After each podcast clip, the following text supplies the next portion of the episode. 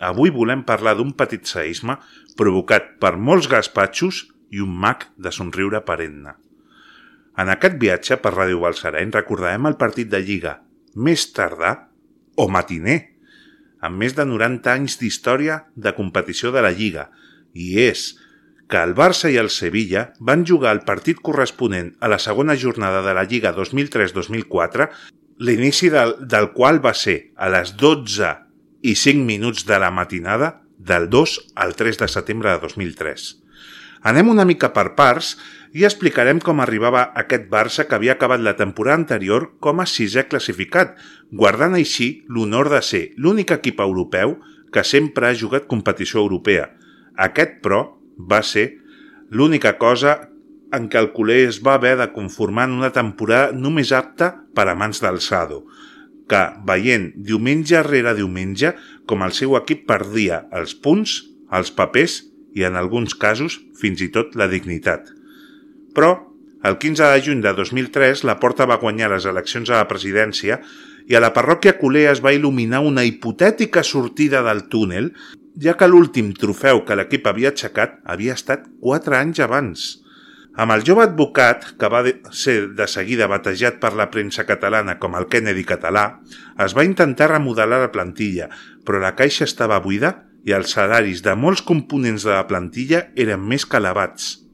La gran sort d'aquesta junta directiva, que durant els primers anys va treballar amb afany, va ser que el mercat de fitxatges que havia contemplat una pujada exponencial enorme en els últims 4 o 5 anys havia sofert una recessió i les xifres de traspàs eren considerablement més baixes.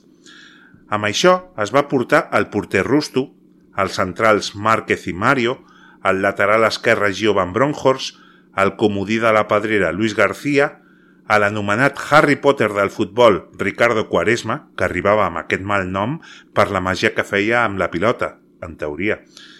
I l'home que va retornar el somriure a una afició deprimida i ja de per si bastant negativa, Ronaldinho Gaucho. El debut en Lliga, el dissabte 30 d'agost, no havia estat molt esperançador, malgrat aconseguir els 3 punts a Sant Mamés, ja que el mal joc del conjunt blaugrana va poder ser observat per tots, ja que el partit es va oferir pels canals autonòmics. El seu rival, el Sevilla, venia de passar els pitjors anys de la seva història, molt semblants als que va patir a principis dels anys 70, i després va baixar a segona al 1997, va tornar a fer-ho a la 99-2000, encara que aquest cop només va estar-hi una temporada a la categoria de plata, i amb el tècnic Joaquín Caparrós, a poc a poc l'equip s'anava consolidant a primera, amb dues temporades seguides quedant entre els 10 primers classificats, encara que, en totes dues ocasions, per sota del seu arxirrival, el Betis. En aquell mercat de fitxatges, els sevillistes, presidits per José María del Nido, també es van reforçar les arribades del porter Esteban, el lateral Antonio López, el migcampista Pep Martí, el central Aitor Ocio, els uruguaians Magallanes, Hornos i Darío Silva, l'atacant Carlitos, que es va convertir en el fill pròdic, i potser el primer gran descobriment de Monchi consagrat en el temps com un detector d'or a preu de coure. I aquest va ser Julio Baptista, que va arribar a Sevilla sense fer soroll, va costar 500.000 euros, però aviat es va guanyar la seva nova afició, ja que en el seu debut davant l'Atlético de Madrid va obrir els ulls als aficionats sevillistes. En el partit que tancava la primera jornada, un solitari de gol de la bèstia li va donar els primers tres punts a l'equip andalús, aconseguint així la victòria en la jornada inaugural, cosa que no aconseguia el Sevilla des de feia 10 anys, quan en la banqueta del Sánchez Pizjuán s'asseia Luis Aragonès. El partit entre Barça i Sevilla estava previst per al dimecres a la nit, però les nombroses baixes que tenia el Barça per lesió, com eren el cas de Gabri, de Mota, de Luis García, de Jorquera i de Fernando Navarro, s'unien les de Van Bronhorst, Overmars, Reisiger, Cocu, Kluivert, Saviola, Rustu i Ronaldinho. Aquests per compromisos amb les seves seleccions, per la qual cosa la Porta va dir que el partit, si plau es jugués el dimarts per disposar d'algun dels jugadors convocats per partits internacionals, però la directiva del Sevilla va respondre que no podien jugar el dimarts perquè havien de complir-se 48 hores de descans entre un partit i un altre, i que ells havien acabat el partit davant els matalassers el diumenge a les 12 de la nit. La Porta va fer un all-in i va dir que el partit es jugaria a les 12 i 5 minuts de la nit, de la nit del dimarts al dimecres, i així podíem comptar amb els internacionals que anaven amb la seva selecció i complien amb la llei, ja que hi havia 48 hores de descans entre un partit i un altre. Les reaccions no es van fer esperar i Caparrós va titllar la decisió del president Blaugrana com una pallassada, mentre a Barcelona es feien creus i pensaven en un camp nou totalment buit, encara molt més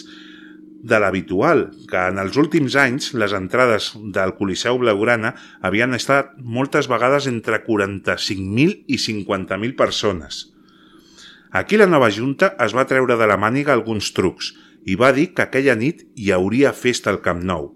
Va contractar el Terrat per amenitzar la prèvia i Santi Millán va presentar des del Camp Nou un espai anomenat Futbol d'Insomni, des d'on van actuar José Corbacho, Edu Soto o Andreu Buenafuente eh, via satèl·lit.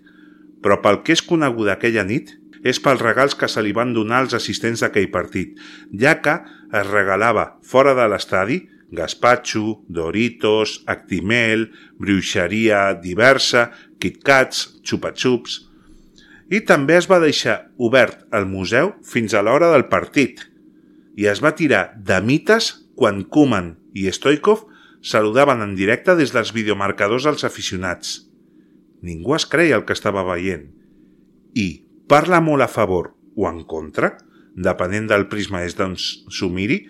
però davant la sorpresa van acudir a l'estadi, recordem-ho, un dimarts a les 12 i 5 de la nit van acudir-hi 80.237 persones que van sentir per primera i última vegada a Manel Vic, el, man el famós speaker del Camp Nou, presentant-se amb un «Bona matinada a tothom». L'equip blaugrana no va poder comptar amb els internacionals holandesos ni amb Saviola i va treure una alineació de circumstàncies amb Valdés a porteria, Márquez i Patrick Anderson en el centre de la, de la defensa, Puyol i Òscar López en els laterals, Gerard, Xavi i Luis Enrique en el centre del camp, per la dreta jugava Quaresma, per l'esquerra Ronaldinho i en punta Sergio García, mentre que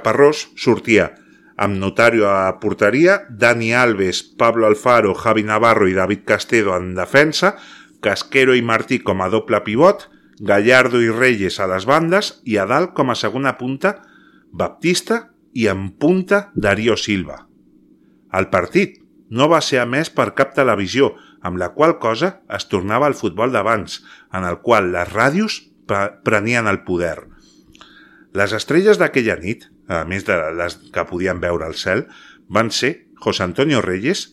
que va desarborar per complet Pujol, va donar l'assistència a un gol, mal anul·lat, de Darío Silva, va trencar el defensa de la Pobla de Segur quantes vegades va voler,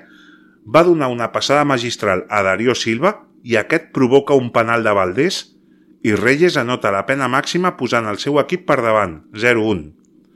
Aquest partit és el que va fer decidir finalment a Wenger comprar-lo tres mesos després per 15 milions de lliures i l'andalús va anar a l'Arsenal. L'altra estrella de la nit, Ronaldinho, a qui Mejía Dávila, col·legiat d'aquesta històrica nit, també va anul·lar un gol per no donar la llei de l'avantatge i va estar omnipresent en qualsevol jugada blaugrana, regalant detalls tècnics a un públic àvid d'ells i que s'havia convertit per complet a aquesta religió brasilera en la qual els únics principis eren gaudir rienta i que tenia una litúrgia molt clara com era la salutació surfera que el mag brasiler va posar de moda a la ciutat comtal. Tot marxava amb la victòria al Sevilla, quan a la 1 i 26 minuts de la matinada Valdés va aturar una pilota xutada per Reyes i amb la mà va fer una passada a la banda esquerra de la medular on Ronaldinho va recollir la pilota, va ficar la directa i en la seva carrera fins al centre es va desfer de dos jugadors i des d'uns 30 metres